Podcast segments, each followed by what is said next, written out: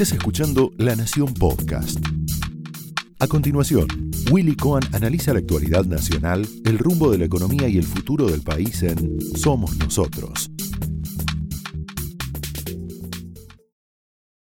Señoras y señores, muy buenas noches.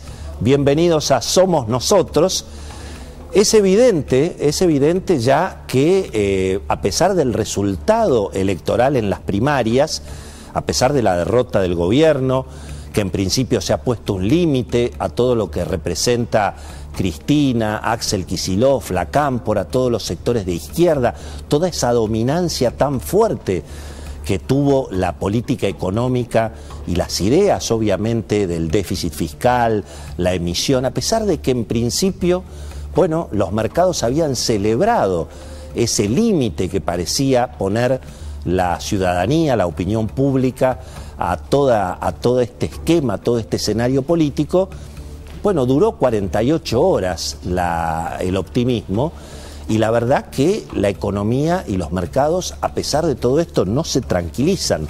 Fíjense ustedes que no se logra recomponer la confianza, eh, sigue la devaluación del peso, todos los días prácticamente la misma historia, el precio del dólar va subiendo un pesito todos los días, hoy en la calle se negociaba a 186, 187 pesos, para sacar dólares del país se llegó a pagar hasta 195, el dólar claramente se acerca a los 200 pesos. Y claro, la, pregunta es ¿por qué ocurre todo esto? Cuando en principio, bueno, aparecen algunas señales políticas, eh, reaparece, bueno, un peronismo un poco más conservador, la figura de Mansur, eh, la intervención al gobierno de Axel Kisilov por parte de los intendentes, pero, bueno, claro, el desajuste macroeconómico, los problemas cotidianos y los problemas estructurales de la Argentina son evidentemente muy profundos. Eh, casi, casi yo diría que ni que resucitar a Carlos Pellegrini, ¿eh? ni siquiera con Mandrake se podría resolver el problema argentino desde el punto de vista económico en forma, en forma tan sencilla. Fíjense que ni siquiera el cambio político que representó en su momento el ascenso del presidente Macri en el 2016, también Macri tuvo dificultades al principio para enfrentar el problema de los desajustes económicos y finalmente la, economía le terminó prácticamente explotando en el final de su mandato. Obviamente hay una incertidumbre económica de fondo. Piensen ustedes que el gobierno argentino de aquí hasta fin de año prácticamente tiene que conseguir 2 billones de pesos para financiar el déficit fiscal, la deuda en pesos. Es el número 2 con 12 ceros. Y bueno, y además es toda esa bola de nieve de las renovaciones, 300 mil millones de pesos por mes. Claro, muchos suponen, los que tienen pesos no se los quieren guardar, los que tienen bonos en pesos quieren irse al dólar. Y por supuesto la incertidumbre política ahora empieza a jugar, eh, a pesar que incluso algunas encuestas dicen que el gobierno podría perder peor en noviembre de lo que fue las PASO. Pero claro, eh, aparece el problema de la gobernabilidad. Hoy vamos a hablar de ese tema, porque bueno, eh, hay quienes suponen que para que la Argentina se acerque a un acuerdo con el Fondo Monetario que en definitiva es frenar un poco la emisión, frenar la inflación, frenar la devaluación, casi casi firmar un empate, que la inflación en la Argentina sea solamente 40% al año, que no se desborde la situación. Para eso se necesita el acuerdo con el fondo, pero el acuerdo con el fondo requiere precisamente dejar de emitir al ritmo que se está emitiendo, aumentar un poquito las tarifas, seguramente devaluar gradualmente el dólar oficial, el que vale 100 pesos y que no tiene nada que ver con el de la calle que vale 185, 190. Todo eso requiere el, el acuerdo con el fondo. Pero ¿quién gobierna la Argentina después del 14 de noviembre? y sobre todo si se repite un resultado eh, tan negativo para el gobierno. se va a mantener, bueno, lo que representa Juan Mansur y los gobernadores, eh, va a intentar asumir todo el poder Cristina. ¿Cómo funciona un país con un presidente prácticamente corrido? El presidente está corrido de la escena, eso nunca ha pasado en la, en la historia argentina. Así que el problema de la gobernabilidad, y bueno, ahora se suma a la incertidumbre, a la incertidumbre económica. Porque incluso fíjense que hasta, podríamos decir, hasta las palomas de la oposición eh, se están endureciendo.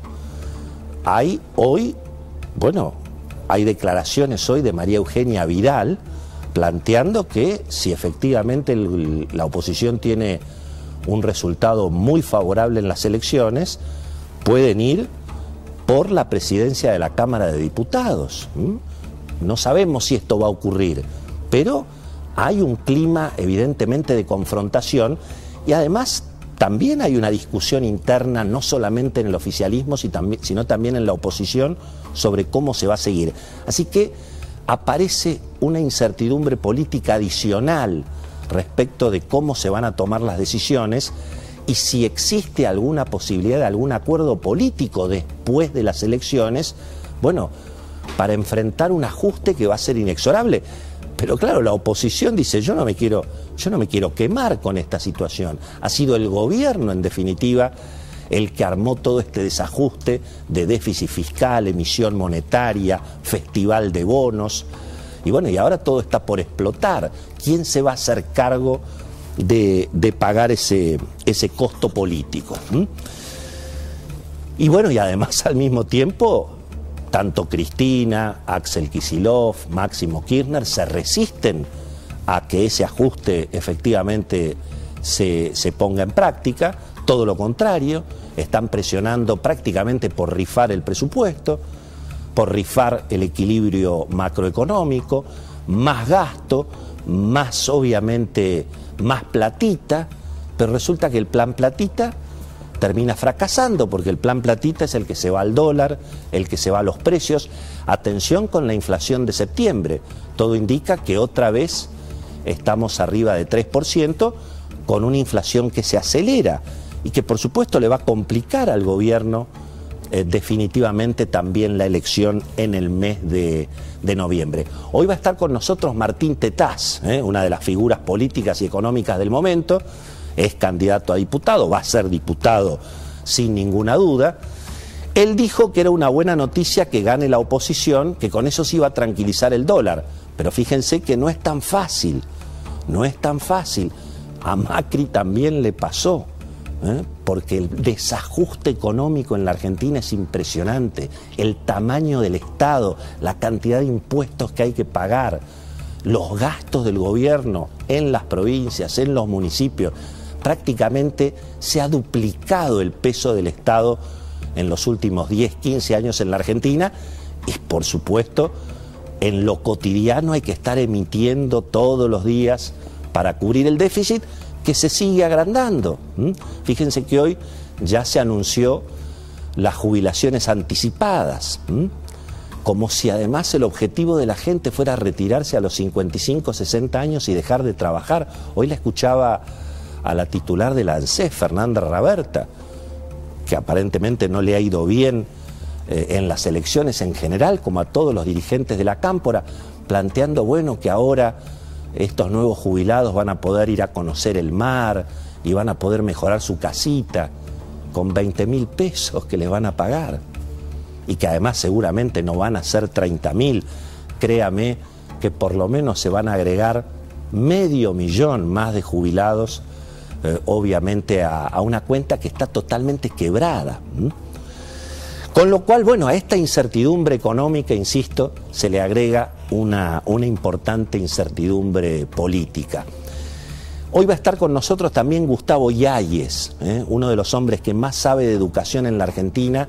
El tema de educación para nosotros es fundamental. El propio Martín Tetaz fue uno de los grandes batalladores en contra del cierre de los colegios y advertimos durante mucho tiempo que eso le iba a costar en términos políticos al gobierno. Pero la realidad que hoy hasta la Universidad de Buenos Aires está cerrada. Están abiertas las discotecas, están abiertas los casinos. Van a dejar entrar a la gente a las canchas de fútbol. A muchos ya los dejan entrar. Y sin embargo, la Universidad de Buenos Aires sigue cerrada. Una vergüenza. ¿Se puede recuperar la educación en la Argentina? Se lo vamos a preguntar a Martín Tetaz, que además ha sido siempre un activo eh, militante universitario, y también a Gustavo Yáñez. Y lo tenemos a Beto Valdés y a Cecilia Bufflet para explicar todo esto que está pasando. Si perdió Cristina, si perdió la cámpora, ¿no se tendría que haber tranquilizado un poco más la economía? Hubo sí un dato, podríamos decir una buena, en las últimas semanas de tanta turbulencia política. Desde mi punto de vista, la conformación de la Corte Suprema. Creo que una Corte Suprema como la que tenemos hoy en la Argentina, con el doctor Rosati, con el doctor Maqueda, con el doctor Rosenkrantz, con el doctor Lorenzetti y también con la doctora Hayton de Nolasco, es una corte que por lo menos garantiza que va a haber un límite a las expropiaciones en la Argentina, que en alguna medida se va a respetar la propiedad privada. No es poco, y no es poco que además una corte esté integrada por miembros que han sido nombrados por tres presidentes constitucionales. Nunca había pasado es un dato tal vez alentador en un momento de incertidumbre institucional, sin ninguna duda, bastante, bastante fuerte. Esto fue Somos Nosotros, un podcast exclusivo de La Nación. Escucha todos los programas de La Nación Podcast en www.lanacion.com.ar. Suscríbete para no perderte ningún episodio. Estamos en Spotify, Apple Podcast, Google Podcast y en tu reproductor de podcast favorito. Seguí escuchando La Nación Podcast.